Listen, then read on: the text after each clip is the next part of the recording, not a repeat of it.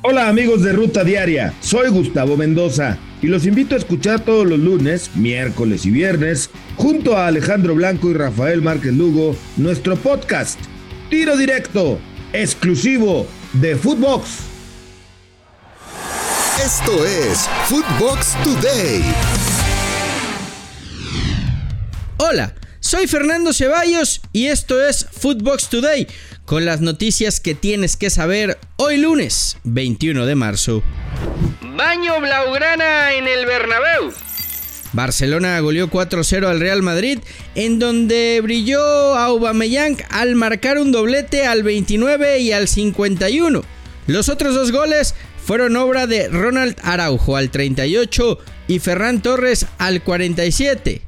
Hablaron los técnicos Xavi Hernández y Carleto Ancelotti. Eh, que estoy muy orgulloso, que estoy muy feliz, que es un día en que el barcelonismo tiene que disfrutarlo porque últimamente no teníamos muchas alegrías, eh, sobre todo en los clásicos, y que, insisto, nos hemos dicho a nosotros mismos que este es el camino, que este es el proyecto y que por aquí tenemos que competir. Yo creo que hemos demostrado muy bien nuestra idea, hemos sido mucho mejor que el Real Madrid en su estadio, un Real Madrid líder que venía con una racha espectacular y hemos demostrado, pues sobre todo a nosotros mismos, que, podemos competir con, con, cualquiera jugando de esta manera. ¿no?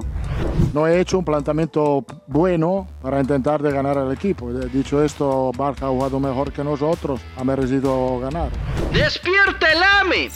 Las Águilas golearon 3-0 a los Diablos Rojos del Toluca en el Estadio Azteca. Los goles fueron obra de Roger Martínez al 6, Diego Valdés al 14 y Alejandro Sendejas al 17. Habló Fernando Ortiz, técnico del AME. Sabíamos que este partido iba a ser eh, fundamental ganar en casa para poder aspirar a llegar a, jugar contra Necaxa de un, de un estado anímico importante.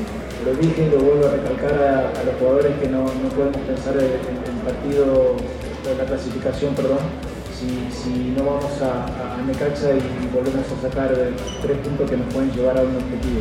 Empatan a lo Atlas en el clásico tapatío.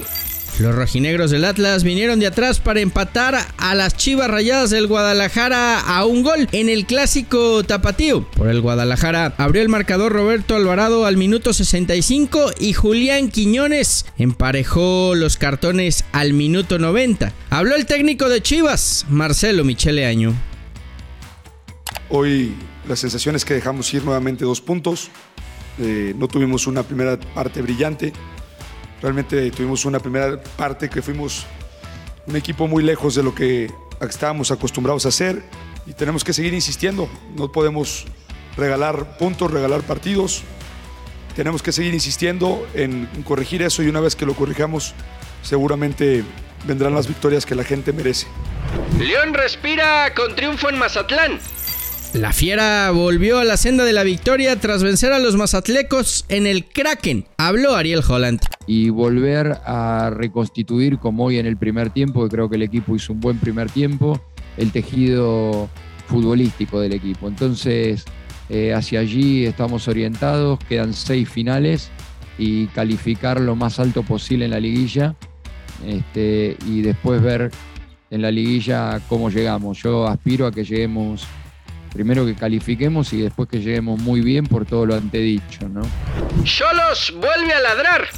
El equipo de Tijuana consiguió una importante victoria en casa tras derrotar a Bravos de Juárez en el Estadio Caliente.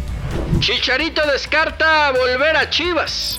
Javier Hernández expresó que no tiene pensado volver por el momento al Guadalajara y que lo que comentó era solo una broma, ya que hoy está feliz en Los Ángeles. Lo de, lo de que si me regreso a las chivas y todos estaba bromeando ahí con las Rivers, lo de creo que le pedí 500, no sé, un millón, cinco millones de, de bits y todo, era nomás hacerle un poquito a la mamada, pero ya hablando en serio saben lo que significa Chivas para mí, pero ahorita yo estoy feliz de la vida con, con la institución más grande de la MLS como lo es el LA Galaxy, con la confianza que tiene en mí y como siempre le he dicho en cualquier entrevista, no sé dónde, ni cómo, ni cuándo me voy a retirar todavía. Boca se lleva el superclásico argentino. Los Eneises vencieron 1-0 a River Plate en duelo celebrado en el Estadio Monumental. El gol del triunfo fue obra de Sebastián Villa al minuto 14. Con el resultado, Boca es sublíder del grupo B con 14 unidades, mientras que River es tercero con 13 puntos en el grupo A. Esto fue Footbox Today.